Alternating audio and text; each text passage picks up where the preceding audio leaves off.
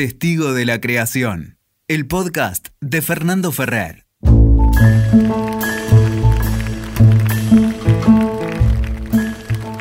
En esta, en esta ocasión eh, me, me voy a dar un, un gustazo, otro gustazo.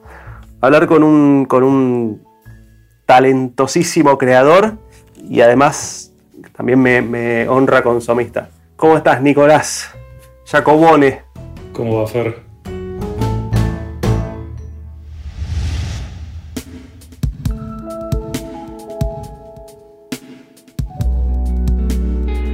¿Cómo, cómo, ¿Cómo va la cosa? Qué bueno verte. Bien, acá en la misma rutina de siempre. O sea, que ahora con la, con la excusa de la pandemia podemos justificar la rutina del encierro habitual. Lo que ya hacíamos. Bueno, para ir directamente al tema, eh, vos sabés que, que, este ciclo de conversaciones, eh, el objetivo o el, o, el, o el, eje central tiene que ver con, con una, curiosi con una pregunta eh, muy básica que está anclada en una curiosidad muy profunda, que es cómo creas, es decir, poder conversar con, con creadoras y creadores que, que, quiero y que admiro y hacerles esa pregunta. Así que agradecerte nuevamente esta, esta, esta disposición tuya a charlar y arrancamos con esa, si te parece. ¿Cómo creas? Bueno, eh, yo sí, en, en, mi caso es muy particular porque para mí depende todo de, de, de los elementos más básicos que, que, rodean la escritura. O sea, eh, tiene que ver mucho en principio con la rutina, tiene que ver mucho con el tiempo, tiene que ver mucho con elegir hacerlo todos los días. Eh, cuestiones que yo me di cuenta que tenía hace mucho tiempo, que rodeaban el acto de escribir y de leer, de leer y de escribir, ¿no? O sea, como, como dos ejercicios que para mí suceden a la vez, de alguna manera. Eh, pero del sentido más básico, o sea, de, de, de poner una palabra atrás de otra, de, de cuestionar la hora, misma oración 27 veces. Eh, era algo que me gustaba hacer, o sea, que me daba cuenta que, que, me entusiasmaba, más allá de qué es lo que estaba escribiendo, qué iba a pasar con eso que estaba escribiendo, a dónde iba a terminar. O sea, el, mismo, el, el simple acto de levantarse a la mañana, hacerse un café y saber que iba a hacer eso, o sea, que iba a leer algo que me motivase y que iba a avanzar en cualquier cosa que estuviese haciendo, eh, para mí eso es, es mi vida, básicamente es lo que hago cuando me levanto y la mayor parte del tiempo, y no desde el lugar del, del sufrimiento, como algunos escritores plantean, o de la, ne la, necesidad, o de que si no lo hago no puedo vivir, no, simplemente de que lo elijo hacer. Eh, es como una rutina día, elegida, decís. Sí, hasta el día de hoy me entusiasma hacerlo, me motiva, que sea un día se me va, tipo toco madera, pero que no. Algún día me levanto y no sé, quiero, no sé, hacer tipo, artesanías en madera. Y bueno, me dedicaré a eso.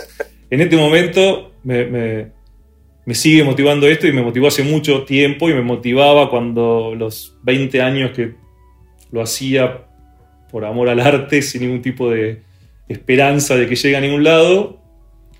Y lo sigo haciendo ahora que quizá en algunos aspectos sé que las cosas tienen más chance de salir. A ver, Nicolás, si, si, yo tengo, yo me voy haciendo como una especie de apunte, digo, bueno, tengo que ver cómo hace, cómo hace, en este caso, Nicolás, para, para crear. Bueno, ok, hay un, se organiza una rutina, es decir, es rutinario. Totalmente. No, no, no, no, sos esos escritores que esperan solo que les venga la, la no sé, el momento de iluminación. No, que a mí nunca levantás... me viene, nunca me viene. O sea, yo me ¿Nunca te vino? No, yo me o sea, me doy cuenta que viene en la rutina, en el acto de estar. Eh, y no lo digo que hay que estar mirando la pantalla en blanco, ¿eh? no, no, digo eso porque es insoportable, pero eh, el, el, el, simple hecho de estar en un cuarto con un cuaderno o la computadora, con el cursor titilando, y una taza de café, o un whisky, o lo que sea, un mate, y, y leyendo, haciendo cosas que, que, me entusiasma hacer, digo, es como que hay algo en todo ese ejercicio, tanto en la, situación geográfica como en lo que uno hace, que en algún punto te lleva a hacerlo, te lleva a, acercarte al texto y avanzar. Y sí, hay días que quizá escribo una línea y todo lo demás lo termino eliminando. Y hay días ¿Eso es literal? Sí, y hay días que uno puede llamar y uno, puede imaginar y decir, llamarlo eso me, vino. que, que, donde uno, no sé, eh, funciona mejor o, o, encontrás un hilo que, te empieza a llevar y una palabra, empieza a aparecer una palabra y la otra y la otra y la otra y todas parecen cuajar perfectamente, calzar perfectamente. Eh, pero para mí surge desde ese lugar, surge desde el estar ahí, de hacerlo todos los días. Y también creo que lo, hago así porque no tardé, en, no tardé en darme cuenta lo limitado que soy también. O sea, eh, mm. hay un montón de artistas que, de escritores que admiro enormemente, que uno puede llamar genios. Eh, y digo, como Samuel Beckett o, Faulkner o Alice Munro, digo, escritores así increíbles. Y, y me parece que es bastante importante y sano darse cuenta lo más rápido posible que uno no, no es eso. que uno, o que uno para llegar a algo cercano ni siquiera necesita mucho trabajo. Entonces, eh, enseguida me di cuenta de eso, de, que generalmente lo primero que escribo es bastante malo y que tengo que, que dedicarle tiempo y juzgarme y sacar y sacar y sacar y escarbar. Y, para encontrar algo que me sienta que, que, vale la pena, ¿no? O que, o que me sorprenda, que diga, uy, mira, eso me, eso me salió. sí, me, venía la imagen, por ahí nada que ver, pero te digo un poco asociando así, como un tipo que se organiza un lugar, se arma como un entorno, casi me venía como una escena, para ver si aparece otra cosa que de alguna manera no sé por qué pensé en un pescador, es decir, un tipo que se organiza frente al río, frente al mar, tira, no sé, la caña, y bueno, está ahí un rato largo, sistemáticamente, cada día. no sé por qué me venía esa imagen. No, es interesante, sí. Por, eso creo que lo importante de escribir es eso, es estar en el bote esperando. Eh, y te tiene que gustar estar en el bote. Si solamente te gusta el momento en el que estás tirando contra el pez y sacándolo y sacándote la foto con el pez, sí. no, no funciona. O sea, si, uno escribe un guion, por ejemplo, pensando en el día del estreno de la película o el premio que me van a dar, no tiene sentido, porque eso dura nada, eso es un segundo. Es, fuiste al estreno, al día siguiente ya pasó el estreno, te dieron el premio, se lo ganaste y al día siguiente ya está, está tipo en un ropero o en un mueble y tenés que seguir haciendo algo, haciendo otra cosa. Y la vida es esa otra cosa. La vida es eso, es lo que haces todos los días. Al menos, mm. digo, me parece que eso es esencial. Si a vos no te gusta hacerlo todos los días, no te gusta ese ejercicio, entonces para mí es mejor no escribir, hacer otra cosa, porque ¿Y, yo qué sé. ¿Y de qué se compone ese, ese bote, Nico? Ese, es decir, me, imagino el tipo levantándose todas las mañanas y bueno, agarrando su baldecito, su cosita. es decir, hasta, hasta es una pregunta muy práctica, es decir, es decir, de qué se qué es necesario para vos que haya, qué elementos son necesarios que eh, tener para vos en el bote, indispensables, ¿no? Para, para, meterte. Yo estaba pescando de costa, pero me gustó tu imagen de, embarcarse, para, embarcarte en alta mar. ¿Qué eh, necesitas? Bueno, yo creo que lo bueno de, ser, de trabajar de escritor, digamos, es que es bastante básico lo que uno necesita. A ver. Es bastante simple, ¿no? O sea, necesitas algo donde las palabras puedan quedar, sea un cuaderno, una computadora, lo que sea. Ahí va. ¿Cómo necesitas una silla cómoda, aunque hay escritores que han preferido, como Silvino Campo, que preferían lugares incómodos, escribir sentada en una escalera o cosas así, pero bueno, en mi caso es una silla más o menos cómoda que con un apoyo lumbar para evitar migrañas. Te decía, no, perdóname, ¿es, a mano o es en compu? Va y viene. Eh, ah. Sí, hay momentos donde la compu no funciona y agarro el cuaderno. Eh, o me harto de ver una pantalla y agarro cuaderno, o, o harto de, me canso de ver mi, mi letra ilegible en el cuaderno y de tachar tanto, entonces voy a la compu. Obviamente lo que es el primer borrador, que para mí el primer borrador es, mm. tiene un valor muy pobre. Digo, me parece como que es un paso... Por eso después todo lo que es corrección, todo lo que es reescritura, todo lo que es releer, pasa todo en la computadora, ¿no? Releer y tocar y sacar la palabra, sacarla y quitar la oración, ¿viste? Y, y, e, ese me parece que es el trabajo más importante, porque uno generalmente ve la corrección como simplemente limpiar palabras. Y no, para mí la, corrección es un trabajo muy creativo, porque es primero mm. ver tus limitaciones. ¿no? O sea, yo creo que el estilo principalmente está hecho, depende de nuestras limitaciones. Yo creo que no depende de nuestro talento, depende de nuestros problemas. Y porque yo creo que el estilo, generalmente, lo que uno llamaría el estilo, está hecho más de defectos que de virtudes. Porque las virtudes uno, yo qué sé, generalmente las toma de,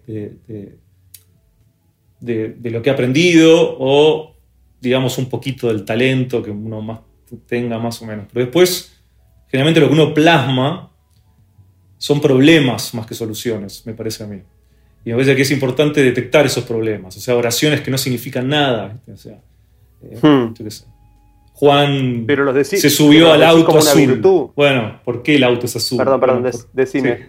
Sí, hmm. no, digo, por un ejemplo de oraciones vagas, ¿viste? O cosas que no cuentan nada, o, oraciones recontra poéticas por el simple hecho de ser poéticas, ¿viste? Adjetivos hmm. puestos por que suenan bien, un montón de cosas que para mí son problemas, no son soluciones, digo, son más que nada como basura que hay que limpiar, digamos. Y en el mismo acto, yo creo que de corregir, empezás, empezás a, juzgar, digamos, la oración y empezás a ver cosas que faltan, entonces yo creo que es creativo en ese sentido, empezás a ver hmm. cómo los personajes a veces son de alguna manera eh, monotemáticos o, no son contradictorios, eh, empezás, a, digo, la limitación desde ese, desde ese lado. Te das cuenta que cada vez que tenés que elegir un nombre, eh, un número, elegís el número 5. no sabes por qué. En 50 páginas aparece el número 5 27 veces. Digo, por poner un ejemplo tonto, pero empezás a ver eso, ¿no? Como esas, esos defectos típicos del sentido común, ¿viste? De todas las cuestiones que atentan contra la creatividad, digamos. Entonces yo creo que es eso, es tener las herramientas, la computadora ayuda un montón en el sentido. O sea, si, uno ve los manuscritos de Proust, que, son, que eran a mano, obviamente, y es tipo pegatinas y hojas y líneas que uno hoy lo hace y lo malo ya lo puedes ir sacando y queda olvidado. Sí. Y después libros. Al menos en mi caso. A ver cómo. Eh, ¿Tenés libros en, en, el bote, digamos? Sí, libros tanto físicos como no sé, el Kindle, si uno usa Kindle. A mí el Kindle me parece una herramienta muy práctica que me permite llevar casi toda la biblioteca conmigo, a donde vaya. Me gusta ¿Y cuál es la función de esos libros? Como llamar a la. llamar, mover, promover tu interior, tocarte, ¿qué? Y yo qué sé, un futbolista corre en una cinta para estar. Bueno, uno puede leer a Don Delilo. Digo, como, es como leer a los grandes prosistas, a los grandes escritores, eh, o, lo que sea, digo, que a uno lo inspire y lo, mantenga aceitado. Entonces, creo, creo, que el placer surge mucho de eso también para mí. yo creo que si yo me mm. tuviese que levantar de la mañana solo a escribir, no sería tan placentero. Me parece que hacerme un café sabiendo que puedo leer autores que admiro y que me me llenan el día, digamos, y que eso encima me está ayudando a, trabajar, para mí eso es incomparable, es como que digo, es el mejor día de mi vida. Eh, o sea, crear para vos es también, eh, quizás, eh, me pongo medio cuantitativo, tengo ahí como un, un defecto personal con eso, pero quizás es, gran parte del tiempo no es escribir literalmente, sino que estar leyendo creaciones, o sea, estar poniéndote en contacto con otros creadores. ¿Es eso lo que decís? Sin dudas, la, menor cantidad de tiempo es escribir para mí. Ah, ok. Digo, porque si no, digo, si, lo único que haces es escribir, hmm. no sé, quizá, algunos escritores lo puedan hacer. A mí me, surge, eh, yo obviamente escribo cuatro o cinco oraciones, un párrafo, y tengo que parar. Pero no porque no se me ocurra otra cosa, sino porque enseguida es como que digo, esto no es tan fácil. Acá, veamos lo que acabo de, poner, lo que acabo de escribir. Y, entonces hago una pausa, leo un poco, vuelvo, lo, lo releo. ¿Lees algo nada que ver a eso o relees eso que No, nada que ver, nada que ver. Nunca para mí la lectura es una inspiración directa. O sea, de decir, bueno. Es a propósito, es deliberadamente otra cosa. Es otra cosa. Y lo bueno de ser mediocre es que cuando lees a los genios sabes que no te van a influenciar porque no te va a salir. Entonces eso te, da, eso te da libertad. Es decir, che, lees a Borges muy talentoso, no seas injusto. No pasa nada, digo, no. eh, Nadie, va a decir, escribo como, intenté escribir como Borges. ok, entonces necesito una buena silla, un cuaderno o una compu, libros de escritores que, a los cuales estar eh, leyendo. O sí, que van cambiando, ¿no? Que van cambiando. Sí, sí, sí, sí, sí. Y, Ahora, y una infusión. Internamente, Ah, hay una infusión. El, café o alguna otra cosilla. Café, sí, mate a la tarde y un whiskycito a la medianoche. Muy bien. Y en términos como. Si tuvieses que contarme, en términos muy subjetivos, bueno, ya estás hablando un poco de eso, pero ¿de dónde nace tu creación? El cómo, la pregunta de cómo creas ahora tiene que ver con una. es una pregunta más espiritual, es decir es una decisión, bueno, voy a escribir esta película, voy a escribir esta novela, esta obra, este cuento, o no sé, no lo sé, es, lo que te quiero preguntar. ¿Cómo, sale? ¿De dónde sale? según el proyecto. Yo, como guionista, obviamente, la mayoría de mis trabajos fueron por, digo, eh, no lo llamaría por encargo porque es un poco frío y tampoco es real, pero sí fue por invitación, mm. digamos, de, directores que querían contar una historia necesitaban alguien que la escriba, digamos, o la coescriba. Y entonces ese es un trabajo que es muy particular y que me llevó mucho tiempo aprender a funcionar, o sea, en el sentido de, entender que yo tenía que ser de alguna manera una herramienta para otro, hmm. pero al mismo tiempo preservar quién soy como escritor y cuáles son mis, mis cuestiones, mis obsesiones. Y, eh, entonces, creo que tiene, tiene que ver en principio mucho con el ego, digo, de, acomodar el ego en un lugar muy particular, completamente distinto al cuando uno escribe literatura y está solo, digamos, y, ahí yo creo que hay que soltar el ego. Y, ir para adelante y decir todo lo que yo soy es interesante, lo voy a mostrar. en el guion es distinto, es como que tenés que bueno, entonces yo ahí, entonces, y, sí surge generalmente de alguna idea más clara de lo que se quiere contar. ¿no? O sea, eh, eh, también cambia según el proyecto, pero por ejemplo en Beautiful sí había una historia casi entera, que había que escribir el guion. En Berman no, en Berman había más que nada una imagen, que era la del protagonista levitando en calzones, y la intención de contar una comedia en plano secuencia. Pero bueno, ya, eso, mm. esos eran limitaciones que había que considerar y había que acomodarse dentro, como pequeñas cajas que uno va armando y tenés que empezar a ser creativo dentro de eso, digamos. Entonces eso es una forma de trabajo y ahí yo creo que elijo, lo que decía, primero es el ego, acomodar el ego y segundo es entender la colaboración, entender la colaboración como algo positivo. Como cuando uno se, relaja y permite que el otro eh, interactúe, en momentos es difícil, pero cuando funciona lo que se consigue es generalmente superior a lo que quizá uno solo hubiese logrado, ¿no? Eh, o, al menos sorpresivo, digamos, eh, algo que no hubiese existido sin esa colaboración. es como compartir el bote, ¿no? O el timón del bote, sí. da la sensación. Sí, y de golpe darte cuenta que si remás de dos remás más rápido, o no sé, la manera en la que remás, más, no sé. Es, hay algo interesante en eso como... Pero que es, es esencial entenderlo de esa manera.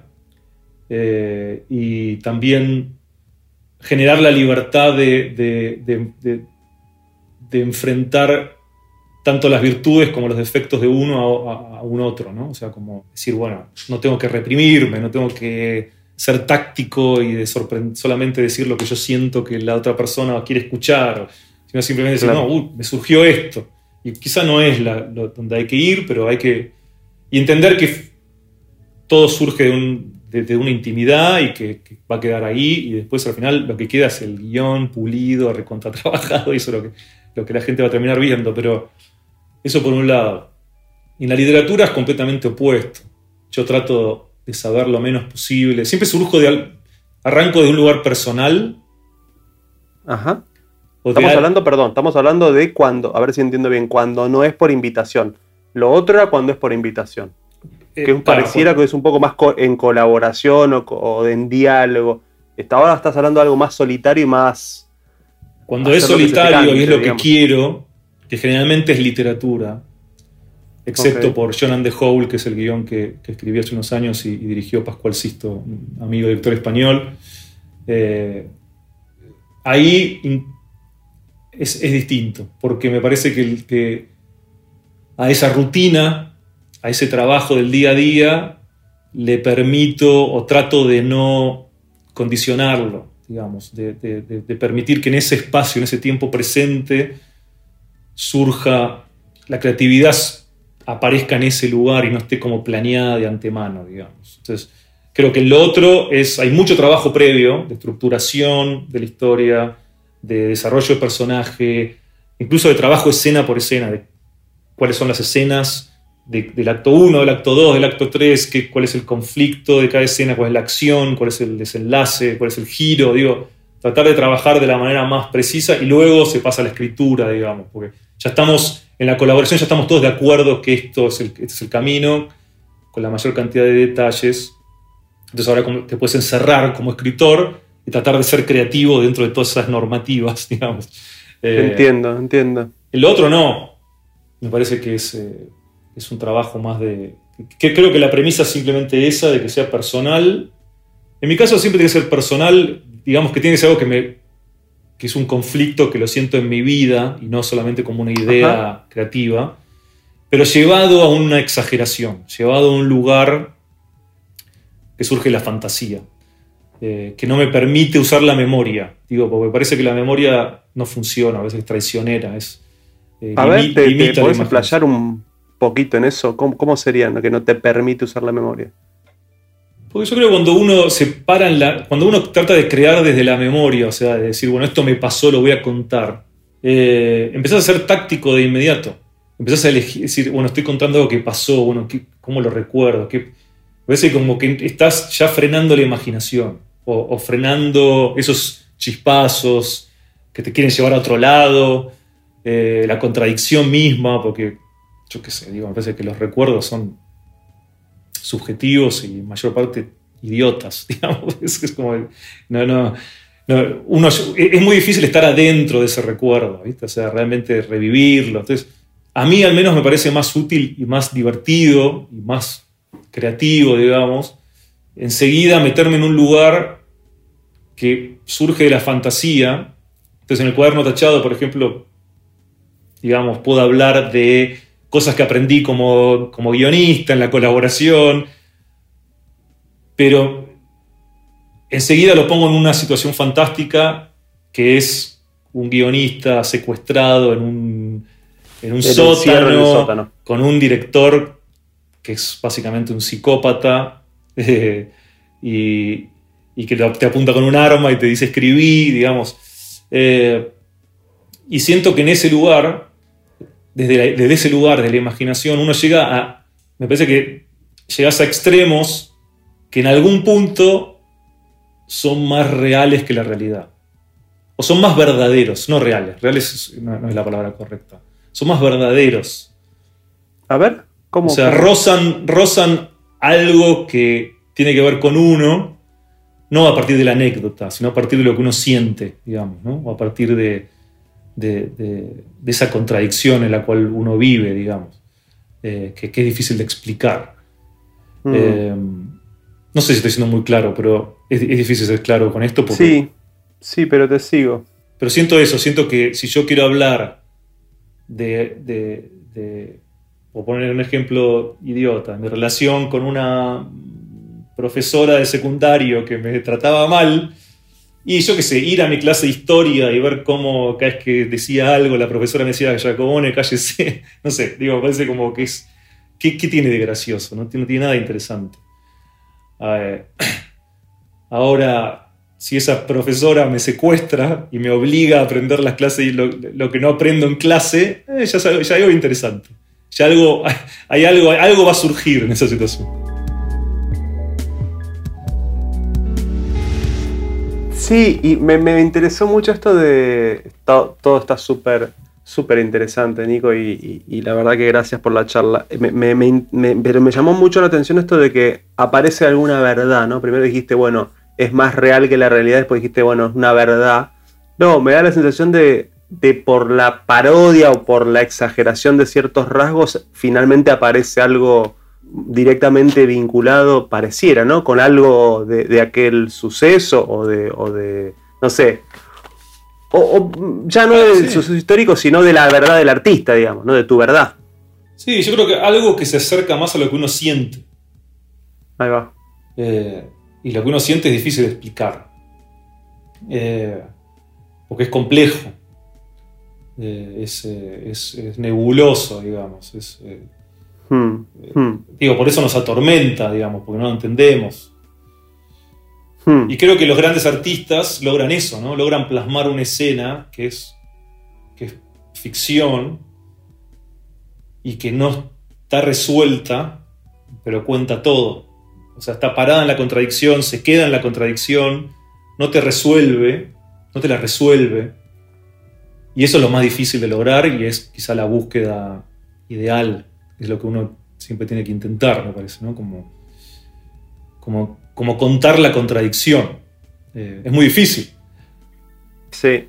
Y te, y te ronda, te ronda, no sé, este, esta situación personal, o la venís rumiando antes de empezar a escribirla, o te viene una imagen y te ronda, no sé, digo, por cómo, cómo es tu proceso interno, digamos, cómo, qué, qué son esos chispazos, que deciste estos chispazos que me llevan para otro lado que por ahí no estaban en los planes, qué son, imágenes, bueno, un poco decías recuerdos o situaciones quizás este, afectivamente eh, es raro, eh, eh ¿Qué es? Es, es? particular, porque yo creo que cuando uno empieza algo y tenés una página en blanco, tenés que elegir qué contar.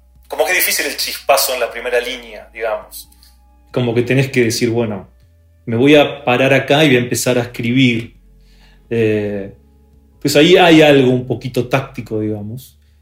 Y yo siempre creo que es una buena receta que eso, esa primera decisión ya sea personal en el buen sentido, o sea, que, ya sea algo no resuelto, que sea algo que surge de algo que uno conoce, pero que al mismo tiempo te atormenta un poco o te genera preguntas, digamos.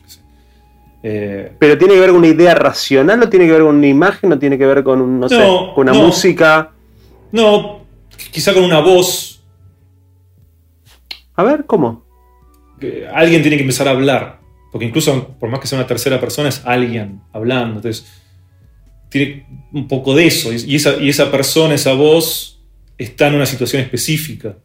Y entonces ahí es como que yo creo que hay una media página de tratar de ubicar a dónde está esa voz que está, que está tratando de empezar a contar, digamos. Y hay un punto donde ya eso se libera, la voz misma te va llevando, o sea, ya el mismo texto, la misma palabra, vos pensaste, entonces agarrás y decís, esto, ¿querés contar de tu profesora de historia del secundario?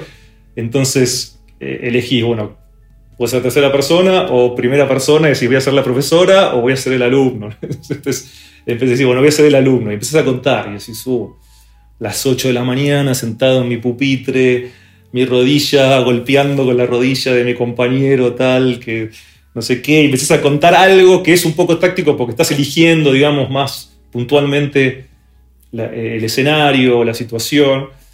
Y hay un punto donde vos pensaste que ibas para un lado y, te empieza a surgir algo que va para otro. Y yo creo que ahí es donde empieza... Como que la creación también manda. Sí. La, criatura empieza a tomar el control. La palabra misma. Yo creo que el, mismo acto de, lo que uno elige poner en la hoja. O sea, sin, sin ir, sin ser tan, digamos, profundo. Digo, decir palabras que aparecen y que funcionan.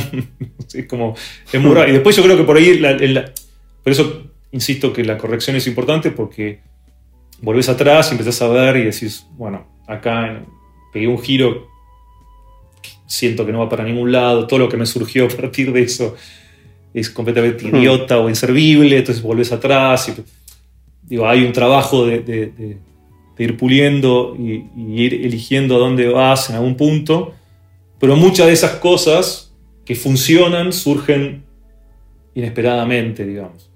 Eh, y en mi caso, en ese Hmm. ejercicio de la de- me trabo porque siento que no tengo nada para decir o escribo tres, cuatro oraciones y las borro y empiezo a leer y cuando vuelvo mi cabeza está en otro lado y me surge algo que no hubiese imaginado que me iba a surgir y trato de seguir por ese lado, ¿no? O sea, eh, por eso al principio hablaba de que lo considero un, ejer- un ejercicio bastante básico, porque es un ejercicio muy en tiempo presente, muy en el, en el mismo acto de, de escribir y no tanto de sentarte con una pipa y un whisky y decir, bueno, a ver qué profundidad va a tener mi texto, voy a ir voy a contar esto y socialmente voy a analizar el tiempo presente No. y cómo la... No, yo qué sé. Después todo eso aparece. ¿Y cómo pues, nace? Porque todos somos ¿Cómo, seres cómo sociales. nace? ¿Mm? Sí, sí, como la mirada del otro, ¿no? Cómo va a ser aceptado, decís, o cómo, cómo Sí, va o a un recibirse. tema, quiero hablar de este tema, quiero hablar de esta Ah, cuestión política, o quiero hablar de Claro. tal cuestión. Yo sí que creo que en eso no hay que, pro- que- que- que preocuparse. Digo, Me parece que eso, eh, eso surge, surge en el texto porque O todo tal, o tal me va a colgar cuando lea lo que escribí. sí. No, bueno, es, es, eh, preocuparse en, el, en, el más, en lo que viene después es el primer error. Digo, tanto en lo bueno y en lo malo. Claro. Es como, hay que ignorar, Claro. el, hay, hay que ignorar el, el hecho de que se publiquen libros o se hagan películas. Eso no, mientras, mientras uno escribe, mientras uno escribe, eso no existe. Nadie publica nada, no, no pasa nada. No. No Pero es está presente, ¿no? Sí, no sé, sí. Sí, Para mí está presente el lector o, o el, Claro. o el espectador. Digo, pero más que nada en el hecho de tratar de no, no- no escribir cosas al pedo, de, de- de- de- de que siempre esté pasando algo, de que. Digo, de respetar el lector y la inteligencia del lector en- en- de esa manera, ¿no? O sea, de, tener cuidado en, en, digamos, en, que el texto tenga, tenga un valor tanto en, la forma, en el estilo, pero también en qué está contando, hacia dónde va, eh, que no estés perdiendo el tiempo con, no sé, son, varios elementos, pero creo que eso sí, yo creo que trato de, de imaginar un lector inteligente y que ya conoce todo y que te anticipa todos los movimientos y, y corregir. Es bravo eso, ¿eh? Es bravo.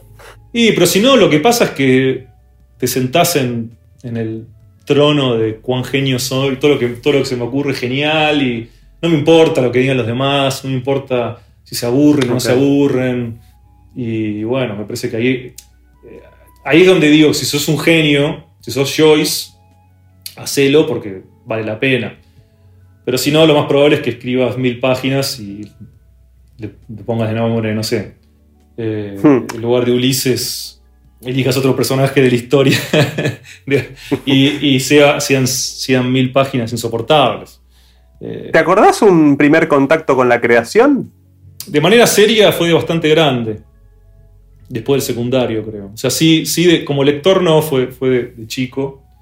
Eh, pero yo cuando terminé el colegio no sabía qué hacer para nada y primero me, me- me anoté en el conservatorio de música y me di cuenta que ya era muy viejo y tenía compañeros de 6 años que tocaban Bach y yo estaba tratando de, de calzar los dedos en un sol y dije, ahí quizá un poco el alma competitiva, dije, no, acá es una pérdida de tiempo.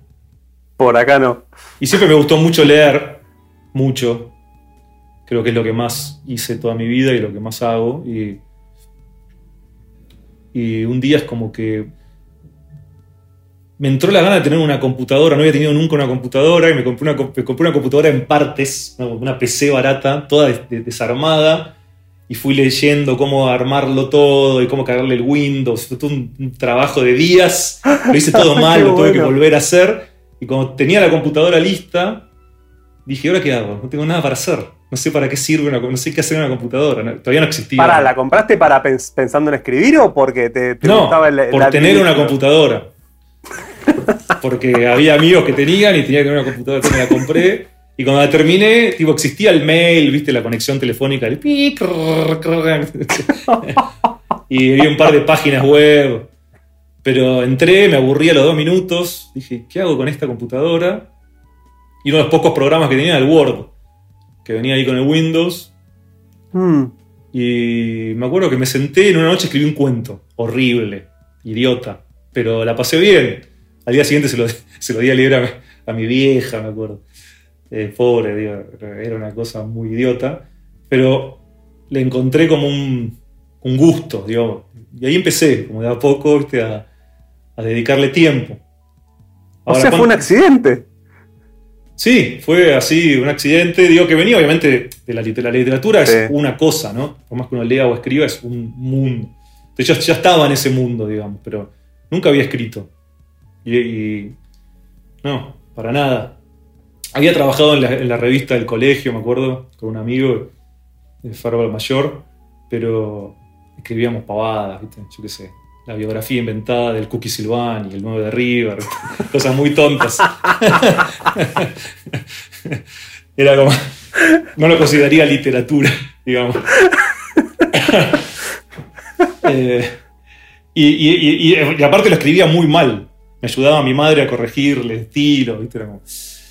Pero, pero bueno, sí, empezó así un poco por, de, manera circunstancial. Pero enseguida se volvió importante. Enseguida se volvió importante. Frente a una computadora titilando, con un cursor titilando. Sí, sí, sí. Pero se volvió importante, se volvió importante. Fue un espacio. Bastante rápido. vital. Se, volvió importante, sí. Y ahí empecé como a escribir y. Y hice lo mismo que creo que hacen todos, digo, pasé por tratar de imitar a todos los escritores que me gustaban.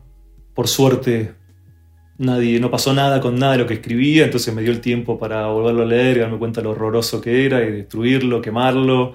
Y yo creo que hay un punto con los años, estoy hablando de muchos años, ¿eh? de vivir en mi monoambiente y, y, escribir, escribir, escribir y eh, sin expectativas. Realmente es como que cuando uno no tiene, está lejos de todo, está lejos de, mm. poder publicar o de, de trabajar con un director, de hacer una película, realmente es un mundo que parece inalcanzable.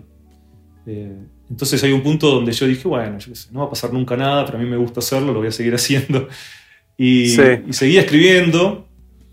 Y hay un punto donde yo creo que sucede que te das cuenta de que es mucho más interesante escribir con lo poco que uno tiene para decir, o, escribir con las herramientas que uno tiene, que son personales, por más que el resultado sea inferior, que tratar de escribir cómo. Hay un punto donde te das cuenta que después ¿viste, de imitar a tal, imitar a tal, imitar a tal, y darte cuenta que, primero, no solamente de que no lo podés lograr, sino que lo que haces no te llena, no te, no te genera nada. Digo, simplemente ves mm. un ejercicio táctico de, de, poner palabras que están bien escritas, están bien elegidas, digamos, pero que no significan nada. Hay un punto donde si uno tiene el tiempo y tiene la suerte de que en ese tiempo no, no empieces una carrera de nada, que sigas encerrado y puedas seguir juzgando y quitándote de encima. A mí lo que me pasó fue que con varios años, de golpe, empecé a aprender a decir, bueno, a mí esto me suena sincero, siento que tiene que ver conmigo. Eh, y eso fue muy importante para mí. Y cuando tuve las primeras oportunidades que, vinieron por el lado del guion, también de manera inesperada, para empezar a colaborar con mi primo Armando Bodio, por una necesidad laboral de pagar el alquiler, digo, nunca había escrito guiones y empezar a improvisar y ver cómo se hacía. Creo que ya igualmente todos esos años de trabajo y de, de, leerme a mí mismo y de censurarme y de ver por dónde iba la cosa me ayudaron. Y ya era una persona grande, de 30 treinta y pico de años y no tenía un mango y me surgió una por la oportunidad y creo que eso ayudó. Donde, hmm. digamos, lo que, lo que podía mostrar era al menos decente. Y, tenía algo de personalidad, tenía algo de personalidad, creo. Pulida en ese trabajo solitario y muy libre, ¿no? Eh, ¿Perdés? O sea, no, no, no es perdés la pregunta, es ¿cómo haces para seguir relacionándote con ese espacio tan vital y tan libre cuando la creación está enmarcada? Como decías, bueno, che, quizás ya está todo estudiado el esqueleto de la, de la bestia que tengo que, crear. Eh, ¿cómo, se hace? ¿no? ¿Cómo, ¿Cómo, haces para recuperar a ese joven este, muy libre? Porque no tenía ningún tipo de expectativa, cuando hay expectativas. Me llevó tiempo, me llevó bastante tiempo. O sea, estamos hablando obviamente de los guiones, ¿no? Cuando uno hace guiones y, los prepara tanto del aspecto antes. del eh, aspecto de la invitación, de estos, dos, de estos dos campos en donde vos te decías que te desarrollas por invitación o cuando haces la que se te canta más en la literatura, ¿no? Me refiero más a cuando es por invitación, que te invito a jugar al fútbol con mis reglas y como va a ser el, partido va a ser más o menos como yo te lo planteo. Bueno, ¿cómo, ¿cómo haces para recuperar el creador? Porque tenés que crear, no es que tenés que transcribir lo que el otro te, tira. ¿Cómo, ¿Cómo se hace para recuperar ese aspecto tan, tan suena tan ingenuo y tan lindo, ¿no? Tan vinculado a la libertad? Y me llevó mucho tiempo, porque al principio lo que me pasaba es que nos juntábamos y pensábamos la estructura de la película, pensábamos a los personajes y los discutíamos y los charlábamos. Y esa parte es, es interesante y es, es es, divertida, digamos, porque estás en una charla y tomando unos tragos y delirando y, no hay límites y simplemente vas tomando notas. Pero cuando llegábamos a, a, esto que decís vos, que es un poco decir, bueno, estas son las escenas y esto es lo que sucede, al principio lo que me pasaba, que era horroroso, es que tenía una escena, por ejemplo, que era Juan necesita un arma, entonces va a lo de su amigo, no sé, Martín, que tiene un arma y se la, roba. Entonces la escena que yo escribía era interior casa de Martín, llega Juan, roba el arma, se va Juan. Para mí eso era lo que la escena pedía, ¿no? Y me, me llevó mucho tiempo entender que las posibilidades son infinitas, incluso con esas limitaciones. Y que muchas veces hmm. Las acciones de los personajes o lo que el personaje quiere, o perdón, muchas veces el conflicto o lo que el personaje quiere no tiene que ver con la acción puntual. Entonces, si una persona odia a otra y le quiere decir que la odia, bueno, en ese primer momento, persona A se encontraba con persona B, guion, diálogo, te odio. Te odio, signo de admiración, fin de escena. Con el tiempo dije, no, eh, una persona puede ir a visitar a otra, la detesta, y quizá la manera de detestarla es dándole un abrazo y jurándole que la va a ayudar a la otra persona, sabiendo que en el fondo no la va a ayudar, o llevándola a mm. un camino mucho más detestable que, el simple acto de decirte te odio, o no sé, va a la casa y, lo, que, sea. Me parece como que hay un montón de caminos que uno puede ir encontrando y que ahí es donde uno empieza a escribir más o menos bien, creo, cuando empiezas a trabajar desde ese mm. lugar. Mm. De, evitar tus primeros, de, evitar como los instintos más inmediatos, digamos, o el sentido común, todo lo que lo que te aparece en principio y tomarte un poco de tiempo y, ver qué hay detrás. ¿Cuál es la opción 4, 5, 6?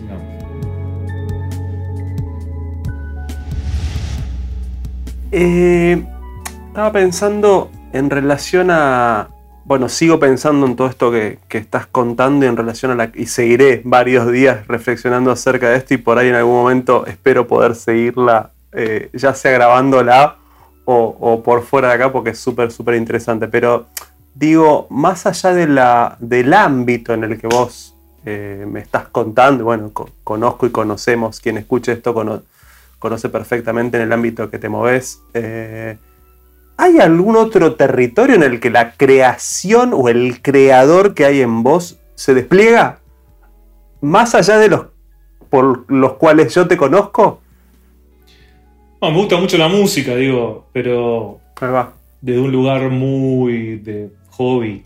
Es, no tiene nada que ver porque ahí es, es un poco lo que te contaba al principio, digo, cuando, cuando yo entré en el conservatorio, digo, y, me fui enseguida, digamos, no es que ahí se acabó la música, y seguí estudiando, digo, y, me gustaba mucho cantar. y, nada, tengo una banda con unos amigos que, se llama Naya, que ensayamos y tocamos de vez en cuando y componemos canciones propias. Y es un placer gigante, digo, acá se tira que es de mis momentos favoritos, fuera de la rutina, digo, son mis momentos favoritos, son ir a ensayar y, nada, estar ahí tocando música sin ningún tipo de presión, ¿no? Porque cuando uno se considera, si uno se considera algo, lo tenés que, te lo tenés que tomar con una cierta seriedad. Creo que, que, que en eso sí yo creo que uno tiene que ser... Digo, si vos querés ser escritor, tenés que tratar de ser el mejor escritor que podés. Digo, me parece que es, Mm, es la lo mínimo que uno puede hacer. Eh, mm. pero en la música es más divertimento, digo, pero es un gran placer también. Digo, y- Y aparece, la, aparece el plano creativo. Voy, voy, voy entendiendo un poco. Sí, Eh, por ahí le robo a los Beatles o le robo a, otro, a Neil Young y no me, no me agarro ningún tipo de, de, de resquemor, digamos. Y con alegría, con alegría y felicidad. Eh, no, Nico, te decía que parece, parece chiste súper interesante. Siento que recién está comenzando porque, porque desplegaría un montón de cosas, pero bueno, estoy. Estamos ya hace cuarenta y pico de minutos charlando. Y entonces voy a ir como buscando, si te parece, eh, un, un- una síntesis final. Y, y me quedaba pensando, me- se me venía una pregunta: ¿cómo haces cuando. si es que hay algo para hacer? Cuando estás vacío, cuando en esa rutina no aparece, no viene, no pescas, no pica, no pica y el bote está alrededor del sol. ¿Qué se hace? ¿Qué haces? Se espera. Se sigue, se sigue en esa rutina. Digo, se sigue estando en el mismo lugar, leyendo, tomando el mismo café, el mismo mate. Y. Y. Ya un día de lectura, de varias horas de lectura, es un día ganado para mí. Digo, es, es como valió la pena. Y, y se espera. En algún momento vuelve a aparecer. Y si no vuelve a aparecer, me dedicaré a otra cosa. Digo, será una señal de que ya no va por acá. Sí, acepto que en el- en- generalmente el, el trabajo de escritor también, incluso en el cine, es, es, es el trabajo más relajado, porque un guion se escribe antes, es lo primero que se hace. Mm, Eh, generalmente no hay tapuro, digo, es como se, se- se va trabajando hasta que se encuentra. Digo, no es que uno puede estar siete años, pero digo, no es que hay una ansiedad, ¿viste? Sí hay un momento, y el resto del cine sí, es tiempo, es dinero y es ansiedad. Una vez que se entrega el guion, todo lo demás es muy duro. mm, Por eso sé que nunca voy a participar de nada más. Y sí, lo tengo muy claro. Pero sí hay momentos donde hay como una presión que tiene que ver con, con de- de momentos específicos en la preproducción y cuando se está por empezar, donde hay que corregir y trabajar. Y sí, quizá ahí hay una. Es el único momento en mi vida de escritor donde hay un poco de presión mm. y si, si tengo un día, digamos, malo, un día vacío, me preocupa un poco. Pero bueno, por ahora más de uno o dos días no ha sido. El tercer día algo aparece. Eh, Mm. y bueno, no hay, nada, bien. no hay nada que no pueda Qué- esperar tres días. Qué bueno, qué bueno. Hay algo de mucha paciencia y de mucha. Transmitís, por lo menos, como que lo vivís como con mucha tranquilidad y confianza también, como que en algún momento se va a volver a. a- va a volver a picar la. va a volver a, mo- a moverse la caña. ¿Qué, ¿Dónde te ves en un año, Nico? Con esta estoy cerrando, no sé por qué. Tomando un poco como vos ha- haces una feroz autocrítica, probablemente sea una pregunta muy idiota, pero no sé por qué me viene a preguntártela. ¿Dónde te ves en un año? no, para mí es la respuesta más fácil del mundo. A En ver. el mismo lugar. Estoy en el, mismo, en el mismo lugar, digo, en el haciendo lo mismo. El texto será distinto, pero Pero sí, soy la persona más aburrida del mundo. Para, para, los demás. no me parece, no estoy de acuerdo. No, estoy de acuerdo. Eh, pero sí. En el mismo lugar, escribiendo. Siempre estoy en el mismo lugar. Yo me, voy de vacaciones al lugar paradisíaco y me levanto dos horas antes de que hagan el desayuno para tomar mi café y leer y escribir. Y acepto ir a la playa después de cuatro horas de eso. Acepto ir a la playa donde sea. Sí, eh, la mañana de la entrega del Oscar lo mismo. En el hotel, sentado, con mis libros, mi computadora abierta. Eh, Nada modifica esa rutina. No, porque es lo que me gusta hacer. El día que no lo elija, no lo hago por eso no, no, mm. no, lo quiero vender como, como que soy un estoico, un, digo, un, dedicado digo, que sufre por el amor a la literatura o al cine. Mm. Lo hago porque lo elijo y, y, me llena el día, de buena manera.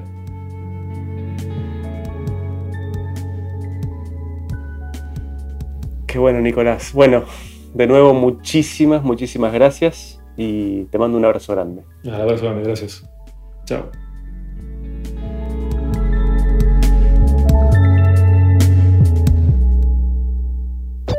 Escuchaste Testigo de la Creación de Fernando Ferrer. WeToker. Sumamos las partes.